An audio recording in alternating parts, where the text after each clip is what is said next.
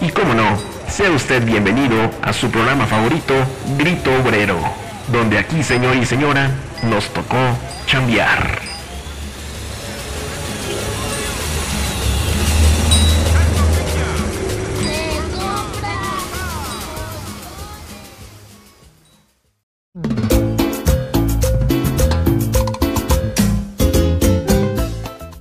Bienvenidos a este onceavo episodio de Grito Obrero. Eh, pues ya lo bueno, estamos rompiendo, cabrón. El 11, güey. El 11, fíjate. Ya, tan rápido. Pues qué bueno verlos nuevamente, muchachos, aquí en, en esta mesa. Sí, Ma- ya después de un, de un ratito de no vernos, ¿no? Después Sí. de estar aquí otra vez, ya con esta pausa que tenemos de los 15 días, pero yo creo que es bastante, bastante fructífero. Sí. eh, referente sobre todo por la cuestión de las dudas, ¿no? Porque tenemos Sí. varias ahí acumuladas en las redes sociales. Así aprendemos a extrañarnos también. Afirmativo. ¿Cómo está mi queridísimo Master después de este largo tiempo? ¿No se extrañó? Pues ay, leve, leve. Sí, sí, sí, sí. La verdad es que sí los extraño. ¿Qué Sí. tal entró el pinche pozole? No, está. Mi- Mira, la verdad que. ¿Todavía recalentado o no? Sí, sí, sí. Ya sabes que siempre en estas fechas se prepara para tirar para arriba. ¿no? Para todo el pinche Entonces, mes, sí, cabrón. sí. Cabrón.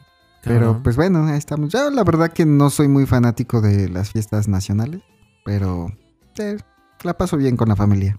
Este güey es un pinche maciosare, cabrón. Ah, Solo no, no soy nacionalista, no me gusta el nacionalismo. Chale. Deja que se vaya, George. Chale, Sigamos no, hablando nosotros sí. de los pinches, de los Ahorita que terminemos el programa, güey, seguimos intercambiando crónicas con, del recalentado, güey. Queridísimo Doc, ¿cómo, ¿cómo te fue? ¿Cómo estás? Pues estamos sobreviviendo, mi George. Sobreviviendo un día. Un día más es un día menos, cabrón. Un día Entonces más y no esto. acaba el mundo, ¿no? Un Así día, es esto, güey. un día a la vez, ¿no? Como dicen ahí los doble A. Los dos. Este.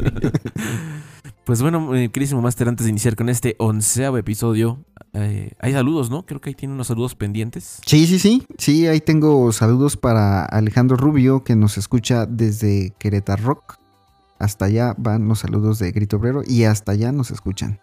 Fíjate, hasta Querétaro. Pero ya, ya les había comentado, ¿no? Que ya está, tenemos reproducciones en Alemania. Hasta en Eh, Marte, cabrón. En Marte, ¿no? Eh, Ya nos eh, escuchan en Marte, ¿eh? O sea Oye, que- oye ¿cómo, cómo quedó eso de, de Marte? ah, lo edité. Yo lo. Me mentiste, montaje, sí, sé. Me mamón. mentiste. no, pero hay que aprovechar a los que nos escuchan ya en Alemania. Digo, no sé cuántos sean, pero pues ahí debe de haber un güey que nos escucha. Eh, España, Uruguay, Argentina, Colombia. ¿Y qué otro más se me pasa? Canadá, Estados Unidos y Perú, creo, ¿no? güey? Sí, Perú, ¿no? Creo que sí. Bueno, lo checamos y ya después les, A les todos, nuestros, a todos nuestros queridísimos sobreescuchas en todas las partes ajenas a la hermana República de Coacalco. Sí. Saludos. Saludos. Sí, ya vamos rompiendo fronteras. Sí, anda, tra- exacto. Trascendiendo fronteras, Sí. grito obrero. Ahora sí, ya, ya aplica el buenos días, buenas noches, buenas tardes. Sí, ¿eh? Eh, Con eh, madres. Ey. esa era la frase del Doc, ¿no? ¿Qué pasó, Doc, ahí? A ver, otra vez. 3, 2, 1, grito obrero empieza. ¿Qué tal? Muy buenos días, muy buenas tardes, muy buenas noches, dependiendo del horario o el uso horario en el cual nos están escuchando. Ah, Un gusto volver a estar con ustedes. Ya, ya Eso, lo podemos aplicar. ya podemos. Sí, sí, Pero sí. bueno, mucho bla, bla, bla. Maestro, ¿de qué va el tema del día de hoy? Hoy vamos a traerles la segunda entrega de Aliens. Bienvenido a su programa Tercer Milenio con su anfitrión Jaime Maussan. El profe. El prof. ¿Cuál prof? Oiga, maestro, fíjese, aquí nos. eh, por lo mismo de que tenemos este, este receso de los 15 días, eh, varias personas nos han hecho el favor de llegarnos sus, sus preguntas. Y dado que ya todos nuestros sobreescuchas conocen que pues, ustedes es, usted es biólogo de, de carrera, este. Ulises Arauz nos pregunta en Facebook, nos hace, la, nos hace llegar la siguiente duda. ¿En qué consiste la astrobiología y la exobiología? Ah, interesante pregunta. Fíjate que eh, la astrobiología, bueno, sabemos, ¿no? Que la, que la biología es el estudio de la vida. Y cuando hablamos de astrobiología, es buscar la manera en la que la vida se puede presentar en otros, eh, en otros astros, en, en otros planetas, ¿no? Para, para poder determinar, uno, cómo sería la química de los posibles organismos que, que vivieran, que, que pueden vivir en otros planetas y por supuesto también sus hábitats en los que, en los que se encuentran, ¿no? Entonces, básicamente la astrobiología intenta hacer un modelamiento de, de, de, las posibles formas de vida que pueden existir en, otro, en, en, otros sistemas, ¿no? Y por otro lado, la exobiología es la exploración de, de, otros astros para poder determinar si es que hay hallazgos de, de vida en, en, otros sistemas, ¿no?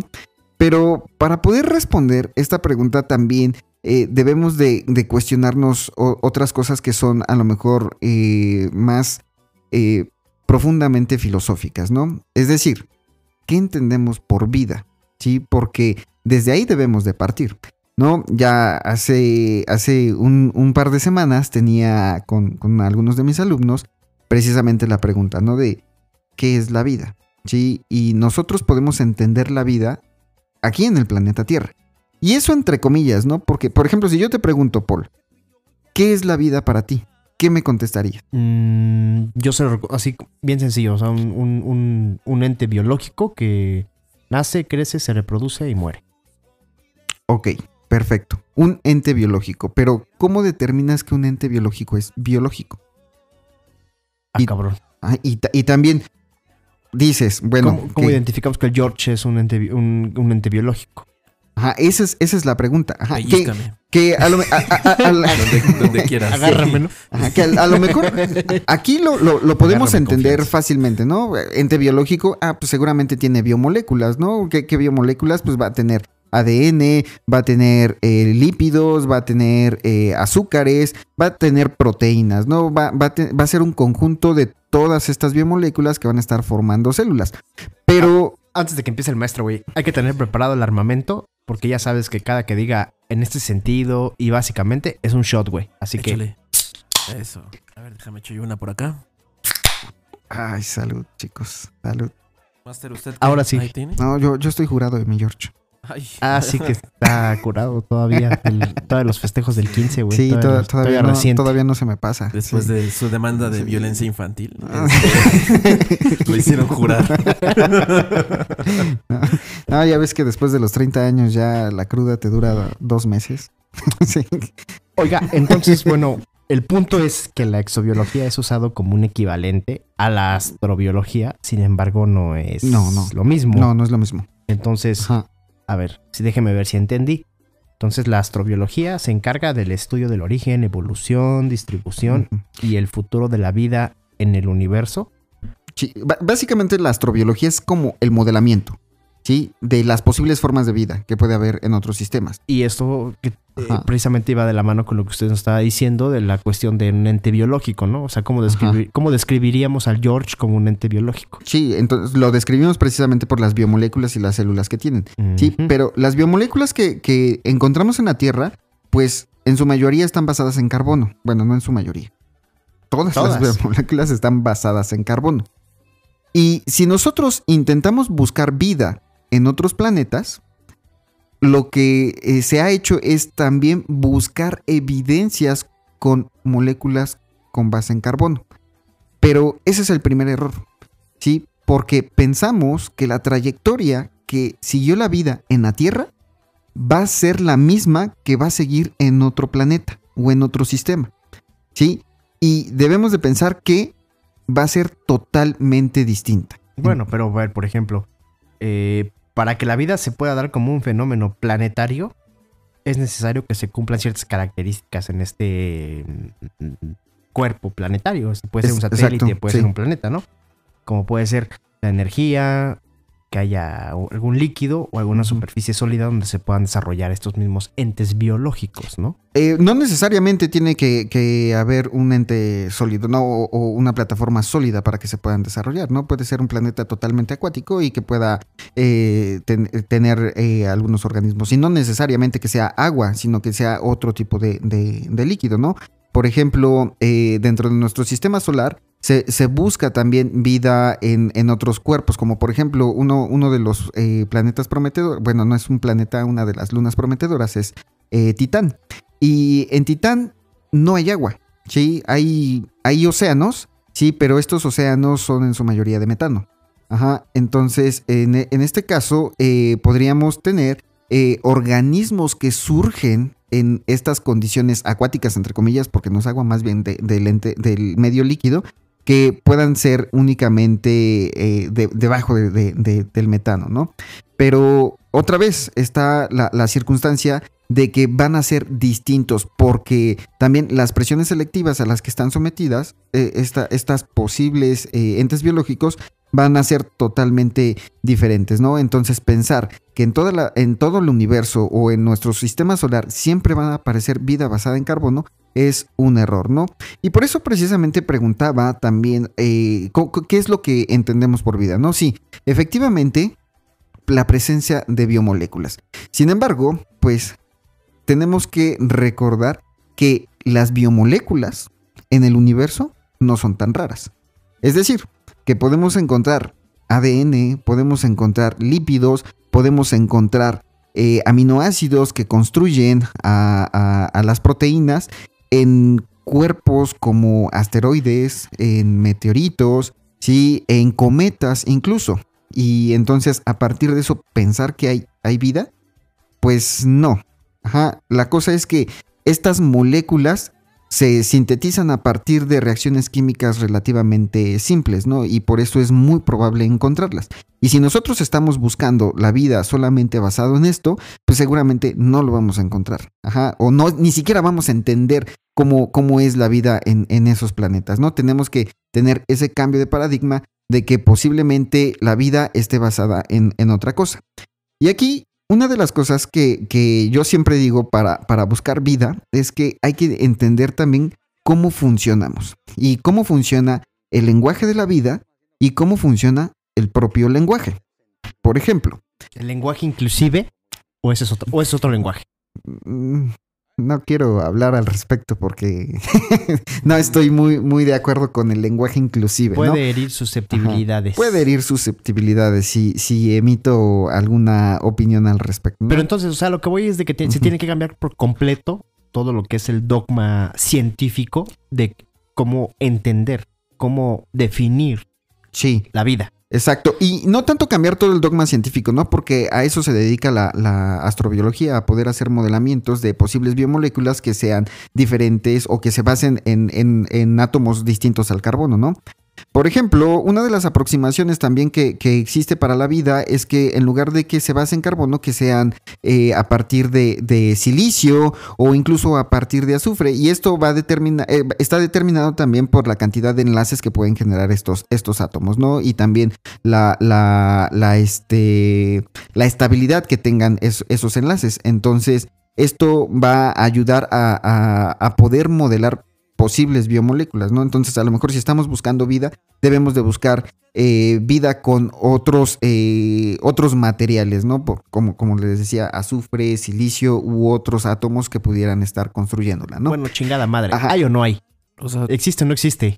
hasta este momento no existe evidencia de, de vida extraterrestre, ¿no? Pero esto también es por lo que, por, por cómo se busca la vida. Por ejemplo, cuando se va a Marte, ¿no? Los, las primeras noticias que, que surgen es, ah, se encontraron indicios de vida en Marte porque encontraron aminoácidos o porque encontraron eh, ácidos nucleicos. o- Agua.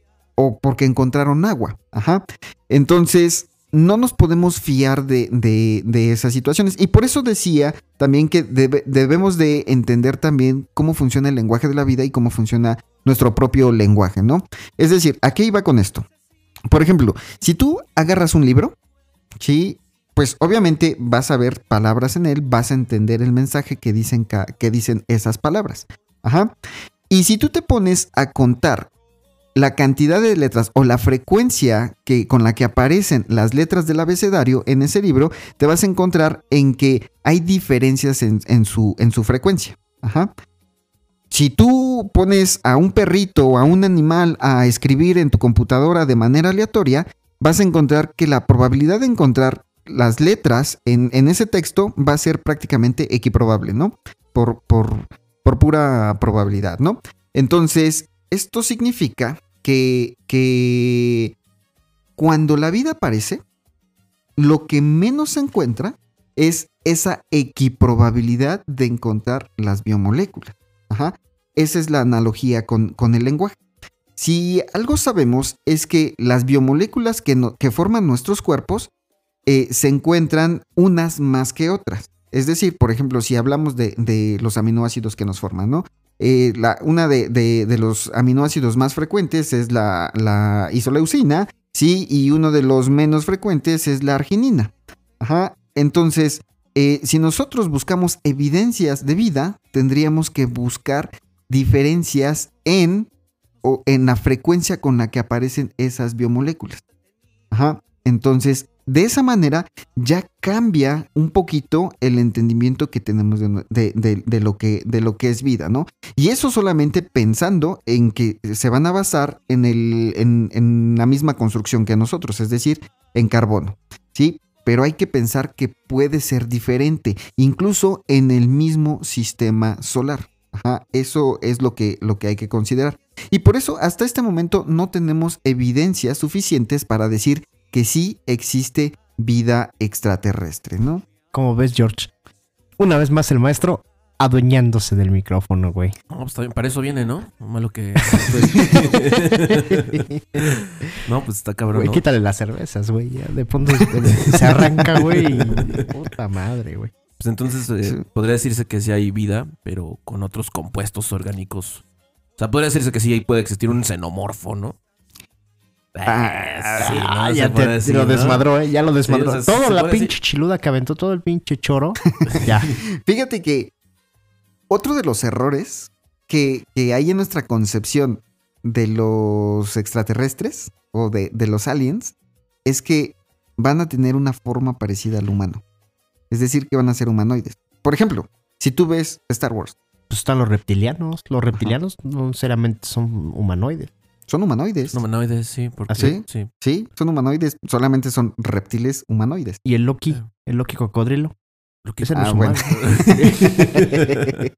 Sí, de, de hecho, por ejemplo, ese es, ese es también otro, otro error, ¿no? El pensar que la historia evolutiva va a llevar al mismo diseño que nosotros tenemos como, como, como seres humanos, ¿no? Y pensar que, que a lo mejor vamos a encontrar como una figura como el depredador, por ejemplo, que es totalmente humanoide, o en el caso de, de Star Wars que te decía, ¿no? O, Star Trek. La mayor parte de, de los alienígenas que están en esa serie son humanoides. ¿sí? Y realmente, si, si hay otras formas de vida, muy seguramente van a ser totalmente distintas a nosotros. No se van a parecer en absolutamente nada. ¿Por qué? Pues porque siguieron historias evolutivas completamente distintas, porque las presiones selectivas de sus mundos son, son diferentes, porque eh, simplemente los patrones adaptativos van a ser distintos, ¿no?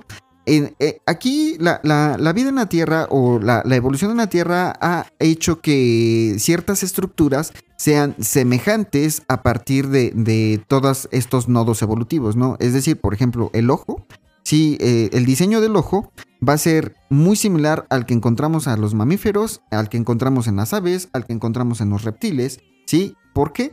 Porque vivimos bajo ciertas condiciones adaptativas que han hecho que ese sea el diseño mucho más adecuado o mucho más apto para sobrevivir. O sea que me está queriendo decir que toda la idea que tenemos de vida alienígena es un puro romanticismo. Sí, efectivamente. Sí, no, no puede ser nada de lo que pensamos, ¿no? Y, y también eso va, va a depender, porque regularmente cuando pensamos en, en vida alienígena, lo primero que nos viene a la mente son precisamente estos humanoides, ¿no? Cuando muy posiblemente si encontramos vida, ¿sí? A lo mejor sean células, ¿sí? Sean protocélulas o sea algo similar a, la- a- a lo que aquí conocemos como células. ¿sí? Entonces, desde ahí tenemos que cambiar la concepción de cómo se construye la vida.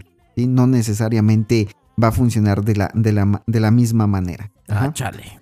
Yo pensé que sí podría existir un xenomorfo acá. un- Con cinco ojos, acá. Como nuestro siguiente paso evolutivo, ¿sí me entiende, Master? O sea, a mí no me, o sea, me quería nada mal los tentáculos, ¿no? Acá. Manos extra. Sí. acá, un poder acá psíquico. como Bueno, dudo que ese sería el, el siguiente paso evolutivo de- del ser humano, ¿no? Ah, chale, Está muy cabrón. Oiga, y tenemos una duda más. Nuestra querida obrero escucha Neri Madai, que le mandamos saludos la semana, bueno, la- el, el episodio pasado, hasta Poza Rica, nos hace llegar la siguiente cuestión, que es bastante, bastante, bastante interesante. Dice, las ondas de radio que son el soporte de tecnologías como los celulares, los teléfonos móviles, podrían servir para hablar con alguna, tecno- alguna civilización, alguna eh, ente extraterrestre. Eh, ¿Te acuerdas que el episodio pasado de, de Aliens hablábamos acerca de, de las distancias que, que había, ¿no? Sí. Que eran de, de años luz. años luz. Ajá, entonces sí se podría establecer una comunicación. De, de hecho, una de las cosas con las cuales eh, se buscan eh, señales de vida extraterrestre es precisamente por las ondas de radio, ¿no? El SETI está regularmente monitoreando los, los cielos para determinar si es que hay ondas de radio que nos puedan estar hablando de eso, ¿no? Incluso también, por ejemplo, eh, ciertas señales que son similares a, a las ondas de radio que emiten los pulsares, por ejemplo, los podemos reconocer precisamente por, por ese, ese tipo de señales. Aquí el inconveniente es la distancia y el tiempo que tardaría en llegar una señal de radio. No sé si llegaste a ver la película de The Martian, no me acuerdo cómo se llama en Sí, la español. del este el güey que está sobreviviendo en Marte, ¿no? Que Ajá, exacto. Entonces, ¿te acuerdas que él tenía una problemática para poder comunicarse con, con la NASA y para que lo pudieran ayudar? Que era el desfase del tiempo. Es decir, él emitía una señal y tardaba bastante tiempo en llegar la señal a la Tierra, que, que ellos escucharan lo que tenía que decir y luego que regresaran la señal a Marte. Ajá, entonces, esto estamos hablando de- de- del planeta más cercano, ¿sí? Ahora imagínate que te estás comunicando con organismos de otro sistema solar, ¿sí? Que están a millones de años luz, ¿sí? Entonces, aunque tú emitas una señal de radio, a ellos les va a llegar muchos años después de que tú la hayas emitido. Y si ellos contestan, muy seguramente tú no vas a poder recibir esa respuesta. ¿Sí? Ni tus hijos, ni tus nietos, ni tus bisnietos, sino muchas Sí, ¿no? generaciones. Ajá. De hecho, por ejemplo, eh, la, la- la vez pasada preguntaba a George, ¿no? Que si es esto de- de- del telescopio, ¿no? Supongamos que, y, y esto pues está incluso hasta en las redes sociales lo he visto, ¿no? Supongamos que existe una estrella a 65 millones de años luz que tiene vida inteligente. Ajá. Si voltean a ver a la Tierra y encuentran a la Tierra, no van a estar observando la humanidad, sino van a estar observando la luz que se emitió hace 65 millones de años. Y hace 65 millones de años lo que existía en la Tierra, bueno, hace 65 millones de años fue cuando se extinguieron los dinosaurios, ¿no? Pero entonces pudieran ver incluso la catástrofe que, que ocurrió en ese momento, ¿no? Cuando hubo esta gran extinción de, de lo- de los dinosaurios. No estarían viendo a la civilización humana. Entonces si emite señales de radio, pues se tendría ese problema, ¿no? Porque viajan a la velocidad de la luz y la velocidad de la luz pues no, no, no, no viaja tan rápidamente en el espacio, ¿no? Aunque la velocidad es, es este, sorprendente, eh, en estas dimensiones o en esta cantidad de espacio, pues realmente no, no alcanzarías a poderte comunicar. Esa es una de, la- de las cuestiones, eh, pues, limitantes que tenemos para poder eh, comunicarnos con, con otras civilizaciones, si es que las hubiera. Pues está cabrón porque no hay como otra forma de comunicarnos más que por radiofrecuencias. Y Ajá. no hay como otra opción más que mandar ese tipo de mensajes, ¿no? Sí y no. Ajá, porque fíjate, otro de los errores que a lo mejor puede existir eh, en la búsqueda de, de vida extraterrestre es también el entendimiento que nosotros tenemos de, la dimensionalidad, ¿no? Es decir, nosotros somos entes de tres dimensiones. Ajá. Entendemos, pues, eh, que, hay largo, ancho y profundo. ¿sí? Y nos desplazamos en, el espacio bajo, bajo esas eh, dimensiones. Pero imagínate que existieran organismos que viven en una cuarta dimensión. Sí, ah, claro. cabrón. Entonces, ¿El como es multiverso? parte del, No, no, no, no es, no es multiverso, es dentro, dentro de nuestro mismo universo. Ajá. Ajá. Simplemente una dimensión extra. No Sí. lo vamos a poder percibir porque... Sí, ajá, nosotros entendemos tres dimensiones, ¿sí? Y si yo te digo, como decía Carl Sagan, ¿no? Este, si me señalas hacia lo profundo, puedes decirme, ¿no? Hacia allá está el pro- lo profundo. O sea, que tan Sí. adentro. Ajá. Ajá. Sí, Si te digo, señálame la dimensión de largo. Ya, la de ancho, la de alto. Mm, Este güey. Ajá. eh, anda, anda, anda. Se anda- ya- ya el, el- el- el Ay, profe ¿qué ya se anda la- este, agarrando las manos como mosca y anda así, pero. que se anda saboreando, maestro. No Es, que tengo frío. bueno, a- ahora, imagínate que te dijera ahora, señálame la cuarta dimensión. Un hipercubo. Está, ¿Hacia dónde señalarías? No, pues, está. Sí, el hipercubo es una representación tridimensional de una cuarta dimensión, pero no necesariamente nos dicen dónde está la cuarta dimensión. Es como el episodio de Los Simpsons donde se pierde el Homero en el. Ajá, por ejemplo, ajá. Ahí en, en ese episodio de, lo- de, lo- de los Simpson, o sea, los Simpson en ese momento pues se entienden como que son seres bidimensionales, ajá, y entonces él cruza la barrera de la dimensión y se va hacia la tercera dimensión, ¿no? Y realmente no sabe para dónde está la tercera dimensión, no sabe dónde está. Cuando entra y dice, ¿todos han visto Tron? No, no, no. Sí. sí, di- digo no. Ay, nadie vio Tron. La viejita sí, no, sí, son, son Sí, buenas. estaba buena. Sí, las dos, las dos están, están chiditas. ¿Qué pasó, Mido? Ya que te veo acá. No sé de qué hablan, cabrón. No, son buenas películas. Bueno, eso pensando en que a lo mejor pudiera haber vida incluso en otras dimensiones superiores a nosotros. Ajá. Eh, actualmente, eh, y, de, y de acuerdo a, a- a ciertas interpretaciones eh, dentro de la, de la física, por ejemplo, se tiene conocimiento o se tiene interpretación matemática de por lo menos 10 dimensiones. Ajá. Entonces, con trabajos entendemos tres dimensiones. Ajá. Y eso sin contar el tiempo. ¿Sí? El tiempo para, para nosotros no es una, una dimensión, sino más bien es el espacio que, que- bueno, no el espacio, el intervalo de sucesos que existe entre un evento y el otro. Ajá. Eh, Es como nosotros definimos tiempo.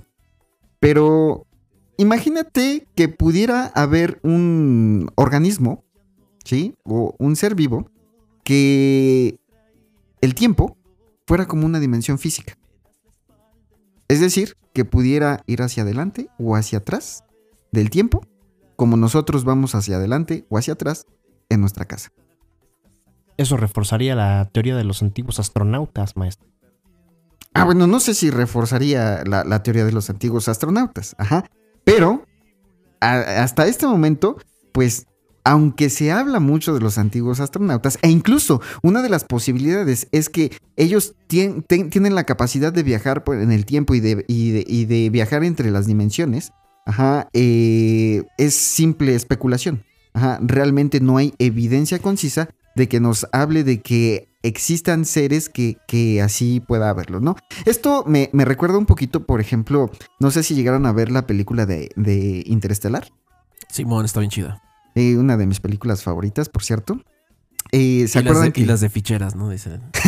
La de, el- Las de Antonio Aguilar, el gallo Antonio Aguilar, es de los que Eh, eh, esas sí, no, no, no, ¿no? las, no las las de tres lancheros bien picudos, ¿no? No, El no. gato con gatas, Sí, ¿no? De Alfonso Sayas, no, son joyitas, ¿eh? Son joyitas. ¿Qué pedo con lo de? Interestelar? Bueno, eh, en, es- en esa película, una de las cosas que, que- que dicen es que encontraron o hicieron contacto con, con otras inteligencias. Ajá. Y esas inteligencias se comunicaron no con ondas de radio, no con, no con luz, sino a través de la gravedad. ¿Sí?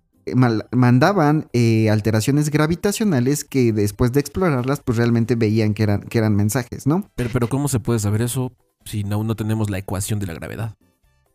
Sí tenemos una ecuación ¿Sí? de la gravedad. ah, Entonces, cabrón. no, no, no, no, con esa ecuación podríamos controlarla ya a voluntad. ¿La gravedad? Sí, ¿no? No, porque la gravedad es una consecuencia, ¿sí? O sea, no, no es que podamos eh, Ya generar gravedad. pensar. Ya Ajá, o sea, pensar. Por ejemplo, la, la gravedad es la consecuencia de la masa de, de un cuerpo. ¿sí? Ujú. entre, entre más masa tenga un cuerpo, más deforma el espacio y el tiempo. ¿sí? Entonces, si tú pretendes controlar la gravedad, tendrías que controlar la masa de los cuerpos. Ajá, es decir, que un cuerpo de repente gane masa y por lo tanto, pues eh, generes gravedad en ese momento. ¿no? Y Déjelo, no, no podemos déjelo, hacer eso. Déjelo, porque- subió unos kilitos ahorita por lo de septiembre. Déjelo. Eh, en- en- entonces, en este caso, pues se decía, ¿no? Que, que- que ese contacto con, otras inteligencias, pues hizo precisamente eh, contacto a través, de, a través de la gravedad. Y conforme va avanzando la película, te das cuenta que no fueron otras inteligencias las que hicieron contacto, sino más bien que fue el propio ser humano que de alguna manera logró entender el tiempo de otra manera, ¿sí? Y por lo tanto poder comunicarse a través del propio tiempo, ¿sí? Pero esto también por, eh, por, por, el entendimiento de, de, las deformaciones que puede llegar a tener el espacio-tiempo. Ajá. Entonces, una de, las cuestiones a lo mejor que, como dice Paul, ¿no? Que, comunicarnos por ondas de radio, pues a lo mejor sería mediante la distorsión del espacio-tiempo. Sí, sin embargo, pues eso sigue siendo teoría. Ajá, no, no existe hasta, hasta este momento una máquina que, que pueda, pueda, tener esa capacidad de poder doblar el espacio-tiempo, ¿no? Eh, existen ciertas eh, aproximaciones teóricas, ¿no? Por, por ejemplo, eh, la velocidad warp, ¿no? Que, que vemos en, en, en, este, en Star Trek, en donde no viajan a la velocidad de la luz, sino más bien lo que hacen es deformar el espacio-tiempo. Y por eso pueden cubrir distancias grandes en, en poco tiempo, ¿no? Entonces, aquí una de las aproximaciones la hizo precisamente el, el doctor Alcubierre, que, que hizo un diseño teórico de un aparato que pudiera doblar el espacio-tiempo para poder cubrir esas distancias. ¿Cuál es el problema? El problema es que también como reconoció el propio doctor Alcubierre, es que al generar este tipo de, mecanismos, el pararlo requeriría más energía que el encenderlo, ¿sí? Entonces, una vez activado, no lo puedes frenar.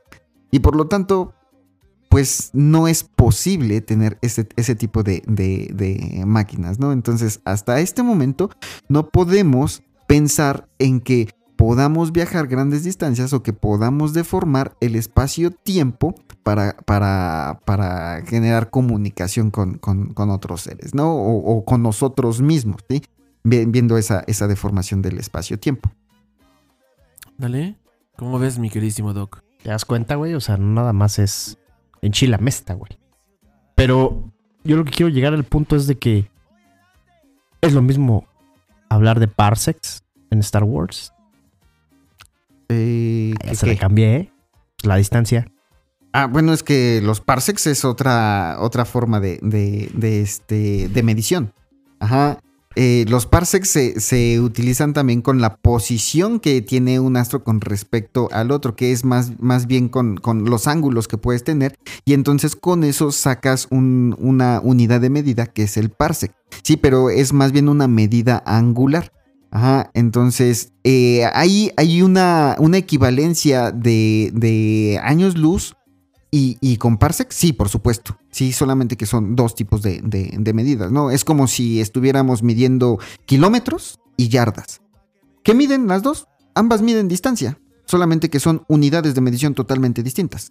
Ajá. Uh -huh. Pasa lo mismo con, con, con, este, con años luz y con parsecs. Ajá. Simplemente la, la, unidad de medida que se sigue es otra, ¿no? Es Cuando, diferente. Ajá, exacto que es un poquito más arbitraria cuando, arbitraria entre, entre comillas, ¿no? Porque tiene su sustento, eh, eh, que, que, que, hablar de, en años luz, ¿no? Solamente podemos decir que uno es del sistema métrico y el otro, pues, no corresponde a ese sistema métrico. Ok. Cabroncísimo, ¿eh? A ver, mi George. Eh, ¿Qué pedo? Pidieron tu opinión aquí, güey. Nos acaba de llegar un mensaje de Instagram, güey. ¿De la NASA? Donde sí, nos sí. están pidiendo tu opinión, güey, que quieren saber, güey qué conocimientos tienes o se tienen acerca de las comunidades alienígenas, güey. Ah, no mames, ¿por qué me preguntan eso a mí, güey? Eso es más para el maestro, güey. No, güey, pero pues ¿Yo? es que dijeron que estaban muy muy centrado el maestro ahorita muy técnico y que quieren saber algo un poquito más de cultura general, güey. no, pues. ¿Qué sabes de los reptilianos, güey? De los pinches Anunnakis, güey, de los grises, güey. Ya nos explicó el maestro que todos esos güeyes son humanoides. Humanoides, humanoides. romantizados, o sea, puestos a la idea y semejanza del ser humano. Pero, ¿tú qué sabes de eso, güey? Porque estás muy calladito, güey. No, pues es que. Estás chupando a toda madre, güey, y nosotros aquí platicando, güey. Así que, a ver, no, cuéntanos. Pues, no, no sé, yo, yo, yo opino que sí existe como ese tipo de seres pero los veo más como ese tipo de comunidades o, sí, ¿no? Civilización Pero yo siento que no están en nuestra, en nuestra dimensión. Entonces, yo creo que están en esta cuarta o no sé qué dimensión. Nos pueden ver, nosotros obviamente no los podemos observar, pero siento que sí, como que controlan como nuestro destino, ¿no? Somos títeres nada más, ¿no? Yo podría, podría pensar de esa forma, ¿saben? En el peor de los escenarios, qué tan pacheco esté, podría opinar de esa forma. O sea, ¿te hace falta más pacheques para opinar? Saca. Ahorita saca. sacamos. pero usted como ve, este, Master, no está muy trillado lo que digo, tal vez ya están aquí, pero en otra dimensión. Mm, No sé, para, para mí es difícil creer eso, ¿no? Porque, o sea, no, no hay evidencias suficientes para poder pensar en, en ello. Y tú como a lo mejor arquitecto de una civilización o arquitecto de toda una forma de vida o de toda la vida de la Tierra, ¿por qué te mantendrías oculto? ¿Qué sentido tiene eso? Es como el vigilante de What If. Ah, es que no he visto What If, vea. El vigilante del aula. Los- Ahorita los que pasa eso de qué pasaría si, que está de moda eso. Ah. que son nada más vigilantes, maestro. Pero, o sea, Están De- vigilando Pero lo que hace y lo que deja de hacer la raza humana. Yo, yo creo que todo tiene un sentido, ¿no? O sea, ser vigilante a lo mejor entonces podría pensar que realmente somos somos ganado, ¿no? sus experimentos. experimentos, sí. Ajá. Somos un Sí, como, experimento. como nosotros hacemos con los cultivos bacterianos, ¿no? Podría, podría ser algo similar. Pero eh, otra vez, o sea, no tenemos suficiente evidencia para poder pensar que, que algo así está pasando. Ah, aunque, bueno, dentro de la cultura popular, pues podemos encontrar ciertos guiños a, a ese tipo de situaciones, ¿no? Por ejemplo, ¿viste la, la película de Prometheus? Ah, sí, cómo no. Ajá, en la película de Prometheus, por ejemplo, uno de los argumentos principales es precisamente que, que la, la humanidad sale a buscar a sus creadores, ¿no? Y llegan con, con este tipo de, de- de seres gigantes que fueron los que depositaron la, la vida en la Tierra y que a partir de ellos, pues, naci- nacimos los, los hombres, ¿no? Miren, Ajá. nos acaba de llegar una pregunta, Gaby. Gaby Ah, nos la Gaby, acaba de hacer. ¿Cómo no? Gaby bien preguntona, ¿eh? Siempre Sí. tiene preguntas y bien puntuales y bien, no, y- bien, y bien aparte, interesantes. este, ¿Quiere venir, eh? ¿Quiere venir al programa aquí a estar chilando con nosotros? Ah, pues, Ah, pues hay que la, invitación está abierta. Camarón. Nos quiere hacer una pregunta, nos hace una pregunta que está bastante interesante. Dice, y sí va enfocada al maestro, porque dice, ¿qué validez científica cuentan o tienen las abducciones? Ninguna. Sí, hasta este momento no, no hay ninguna validez científica para poder decir que eh, alguno de, de- de estas eh, manifestaciones o cuentos de, de- de ab- abducciones sean verdaderas. No, más bien se piensa en alteraciones mentales que pueden llegar. Esquizofrenia. Ajá, así, exacto. Ajá. O sea, todos los que dicen que se, se los llevaron son esquizofrénicos. Eh, pues hasta este momento es lo que, lo que se dice, ¿no? O buscan fama, ¿no? Ahí Ajá. está el caso de Jonathan Reed, ¿no? El que según juró que tenía un brazalete y salió hasta en otro rollo, ¿no? El Ramón, ¿no te acuerdas ahí de morrillos viendo otro rollo? No, güey, yo No, veía, yo- yo veía no Dragon me Ball, güey. No, no, nunca vieron eso. es- Otro rollo salía Sí, a las sí, 9 de la noche, ¿no? Ya solo ya estaba dormido. Nah, Ah, güey. Su lechita y a mimir. No, pero por ejemplo, ¿vieron la película del cuarto contacto? Sí, con esta Mila Con, Jovovich. sí, con la Resident Evil.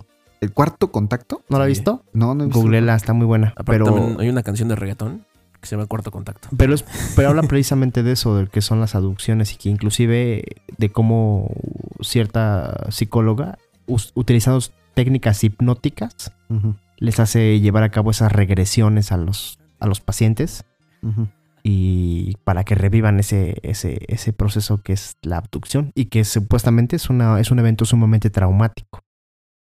No, pues no, no lo he visto. Y tampoco, o sea, no.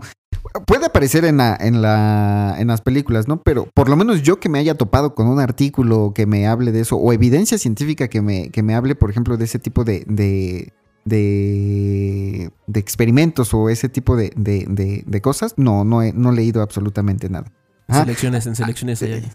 Sí, sí, de, de hecho, por ejemplo, eh, es- esas técnicas de hipnosis en donde hay regresión, ni siquiera tienen una validez científica. Ajá. Hay, hay- hay que, hay que recordar también que el pro- uno de los principales problemas que ya lo mencionaba eh, el- en el capítulo anterior de la investigación de vida extraterrestre y todo esto que se conoce como ufología, es una tergiversación del, método científico, ¿sí? Porque realmente no siguen patrones sistemáticos o no, o no siguen unos pasos sistemáticos para poder llegar a conclusiones estadísticamente válidas, sino que más bien se basan en puras interpretaciones arbitrarias. Es decir, que si a mí una persona me dice que pasó esto, yo le creo.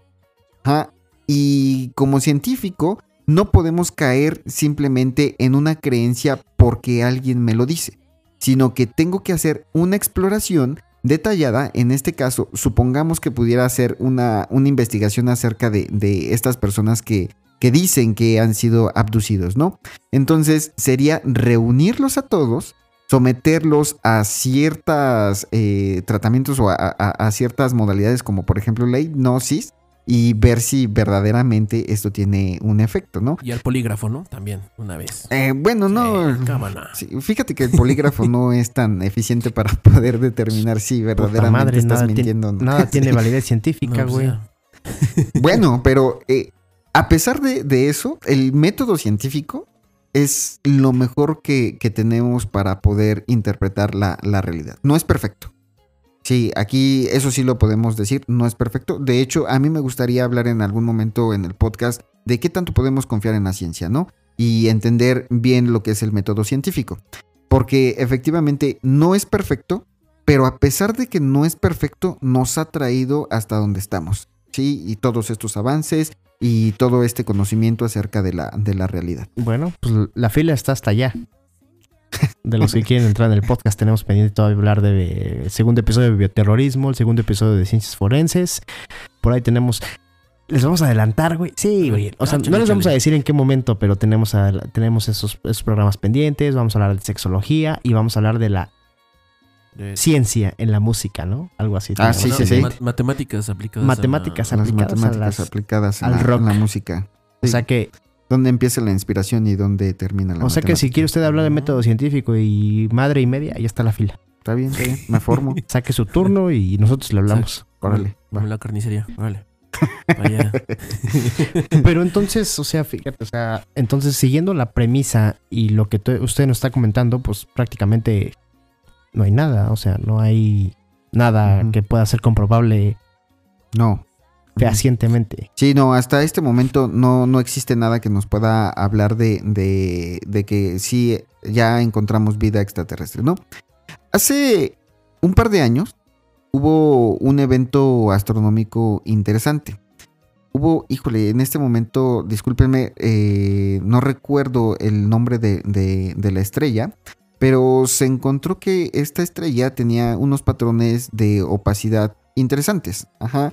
Y lo primero que se pensó es que posiblemente había pues algún otro, otro este, cuerpo celeste que estuviera obstruyendo la luz de, de esta estrella, pero los patrones eran totalmente aleatorios, no seguían un patrón. Entonces eh, se pensó en que posiblemente eran restos de una, de, de una explosión estelar, ¿no? Es decir, de, de una estrella muerta. Y hasta ahorita es lo que se considera como cierto. Pero otra de las teorías es que posiblemente lo que está, se estaba viendo en esa estrella era una estructura de Dyson. ¿Se acuerdan que, que en el capítulo anterior les hablé acerca de las estructuras de Dyson, que eran precisamente es- estas estructuras para aprovechar los recursos de la estrella? Ajá, entonces se pensó o, o se sugirió por ahí, no en ningún eh, escrito científico o académico, pero sí hubo sugerencias de que posiblemente nos estábamos topando con una estructura de Dyson. Hasta este momento la versión oficial es que seguramente son restos de eh, la muerte de una estrella o material que eh, está rodeando esa estrella y que por eso vemos esa opacidad de repente, ¿no? Entonces, si hablamos de, de evidencia que nos pueda hablar de vida extraterrestre, la más cercana, pues es esta, ¿no? Y también eh, hace un par de años tuvimos eh, un- un- una visita de un cuerpo interestelar, ¿no? Que se conoció o se le bautizó como Umuamua. Ah, ¿Cómo? A ver, ¿qué? El- ¿Cómo? Eh, Umuamua. No, espérame. ¿Tú lo conoces? ¿Qué, qué es eso? ¿Paul? No, yo nada más conozco el Noa Noa. ¿Cuál es el Moa Moa? Umuamua. Mua, mua. Ah. Sí, se le bautizó así como a, a- a este cuerpo, ¿no? Entonces, este, este cuerpo se reconoció que no era del sistema solar por la trayectoria que, que seguía. Entonces, básicamente, eh, lo que se pensó es que venía de otro sistema o que venía del espacio profundo y que eh, llegó hasta nuestro sistema solar. Y una de las cosas interesantes que ocurrió con este cuerpo es que, pues obviamente tú ves a, los cuerpos celestes y llevan una, velocidad constante, ¿no? Porque pues en el espacio no hay nada que los frene. Sin embargo, por unos momentos parecía que reducía su velocidad. Ajá, entonces eso llamó mucho la atención. Sí, y también la forma que tenía este cuerpo, pues era eh, peculiar, ¿no? Tenía una, la forma como, no sé si recuerdas a los Cuatro Fantásticos y a, a- Silver Surfer. al Silver Surfer. Ajá, tenía una forma similar a, a la tabla del Silver Surfer, ¿no? Entonces, eh, también ahí se especuló que posiblemente era una sonda alienígena que venía a visitarnos, pues obviamente siguió su trayectoria y pues regresó al espacio profundo, ¿no? Y todavía no se, no se logra determinar de dónde venía con, con cierta asertividad. Pero, o sea, si hablamos de evidencias, pues es, es, es eso lo que, lo que tenemos. Y aún así, no nos está diciendo que efectivamente existan otros organismos o que existan otras inteligencias allá afuera, ¿no? Ájale. Te quedas sin palabras, Doc. Me desmadró. Ese silencio incómodo de. Sí. Ah. Me desmadró. Visto. Sí, vi todo Es que- listo, ¿no? Por ejemplo, o sea, a ver, yo les pregunto. Bueno, ya el maestro ya nos, ya nos dejó bien claro, ¿no? Con Sí, todo bueno. lo científico que él no, él no, él no cree. ¿Tú crees, güey? Sí, yo sí creo. Eh, es que no es de creencia. O sea, yo, como yo les aseveraba en el capítulo anterior, yo estoy seguro que existe vida en otros, en, en otros sistemas estelares. Pero que nos podamos comunicar con ellos es otra cosa, ¿no? O que, o que podamos tener un contacto es, es otra cosa. Ajá, o que puedan visitarnos también para mí es algo difícil, ¿no? Y eso a- haciendo remembranza, ¿no? De que si tenemos la visita de otros organismos o de otras inteligencias, pues no van a venir nada más a ver qué está pasando, sino van a venir a aprovechar los recursos. Ajá, ¿Por qué? Porque eso es lo que busca una civilización, la expansión. Invasion. Exacto. Ajá, entonces, eso sería lo más probable que pudiera ocurrir. Aunque también, retomando los argumentos anteriores, eso basado en la historia de la humanidad. Sí, pero a lo mejor puedo estar errado porque tienen otra historia distinta. Aunque la lógica humana me dice que si tengo contacto con ellos, van a venir a destruir. Ujú, ¿Quién ¿Qué sabe? pedo, pinche George, güey? No, pues está gacho. Entonces no son seres pasivos, ¿no? Eh, Probablemente. Pacíficos, pasivos pasi- no sé. perdón. Ájale. Perdón. Te traicionó la pinche cola, Ya, güey. ya me ando este. Ya, ya me ando aquí ventilando. ¿no? Este, son seres pacíficos, perdón. Yo creo que van a ser seres hostiles, ¿eh? Al Chile. Si vienen, van a ser con. Con la, con la intención de aprovecharse, de robarse a, a nuestras mujeres, saquear nuestros eh, ganados. Algo así como los españoles cuando Sí, la sí. conquista. Y también le vas a querer pedir perdón o que te pidan Exacto. disculpas, güey. Y los vas a venerar como un dios, ¿no? Como Dios. Y va- vamos a tirar después las esculturas. a- Pero- sí. Entonces, ¿dónde quedan todas las evidencias de, por ejemplo, las evidencias de las Fuerzas Armadas de, de México? Porque en México ya hay evidencias de Fuerzas Armadas, de la Fuerza Aérea específicamente, donde hay que no, o sea, son objetos voladores que no se, que no son identificados, que son, que los describen como platillos voladores, como, o sea, ¿dónde queda ese, o sea, qué pedo con eso, pues? Es que otra vez, mira, eh, al igual que lo hablábamos la vez, la vez anterior, son objetos voladores no identificados. ¿Sí? Puede ser cualquier cosa. Ajá. Y también vamos a recordar un fenómeno que, que ocurre muy frecuentemente en el ser humano, que es buscarle forma a algo que no tiene forma. Sí, es decir, al fenómeno de la, de la pareidolia, ¿no? Que, que básicamente eh, y- y nos pasa muy seguido, ¿no? Por ejemplo, estamos en la noche, en el cuarto, está la ropa ahí arrumbada y medio como que la alcanzas a ver de reojo y piensas que es una persona, ¿no? O sea, porque le, di- le la- le das forma a algo que realmente no tiene forma. O le das la forma que tú quieres verle. Ajá. Entonces, yo estoy seguro de que vieron algo. Ajá. Un objeto volador no identificado. Que tengan forma de platillo volador es más bien porque así lo quisieron ver. Esa fue la forma que la encontraron. ¿Sí? Entonces, ¿por qué pensar también que, que un platillo volador va a ser la forma en la que van a viajar estos, estos seres espaciales? ¿no? ¿Por qué tiene que ser un platillo volador y no, no a lo mejor una, un- un- una nave de, de manera totalmente distinta, ¿no? Hubo un momento en que siempre que se, se hablaba de, extraterrestres, siempre aparecían esas figuras de platillos voladores. Últimamente en la cultura popular pues ya se ha cambiado un poquito esta, esta noción, ¿no? Esta ideología en donde ya hay naves de diferentes diseños, naves de a lo mejor de forma ovular, naves de, de forma amorfa, naves de forma incluso de, de, de, tanques, ¿no? Pero pues eso depende también mucho de la, de la idiosincrasia y de la cultura popular que tengamos en ese, en ese momento. Afirmativo. Pues mi querísimo Doc, ya nos estamos quedando sin tiempo, cortos de tiempo. Una vez más, ¿no? Da, este pinche tema da para hablar, sí. puta madre, horas. O sí. cuando no tengamos como nada que hablar, ah, pues Aliens 3, ¿no? Aliens 3. no, sí. la verdad es que es un tema súper, súper controversial, súper interesante y que se presta para horas y horas y horas, ¿no? Y opiniones y demás, ¿no?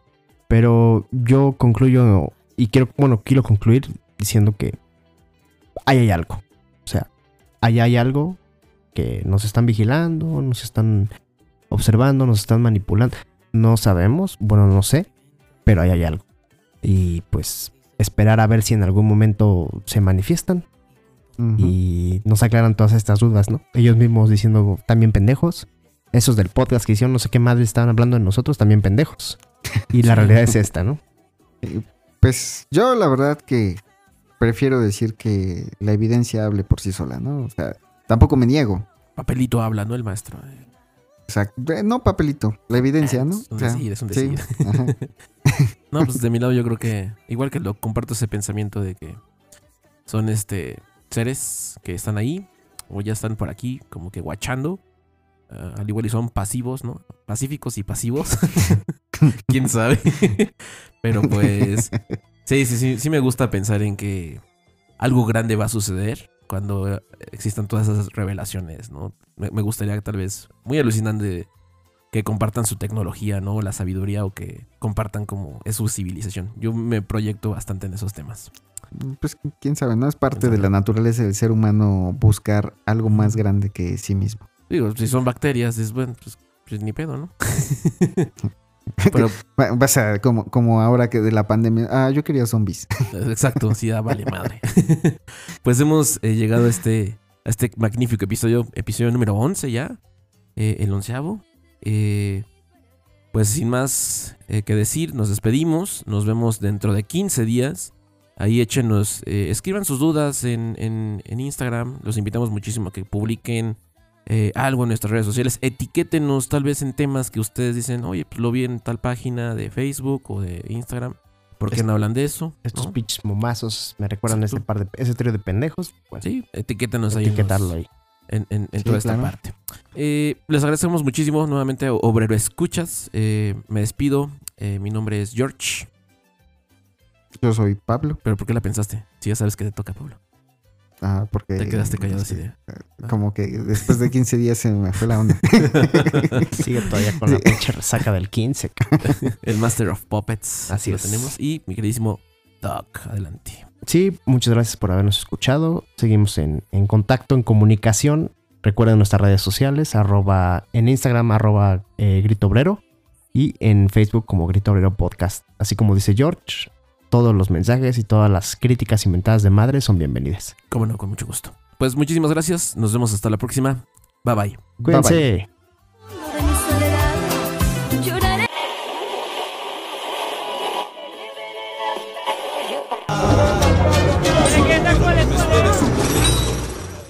Llegamos al final de nuestra audición. Termina por hoy el maravilloso recorrido de recuerdos, vivencias y esperanzas que nos ofrece la música sin final. Si usted no dispone otra cosa, recuerde que tenemos cita aquí, a la misma hora y en el mismo lugar. Hasta entonces.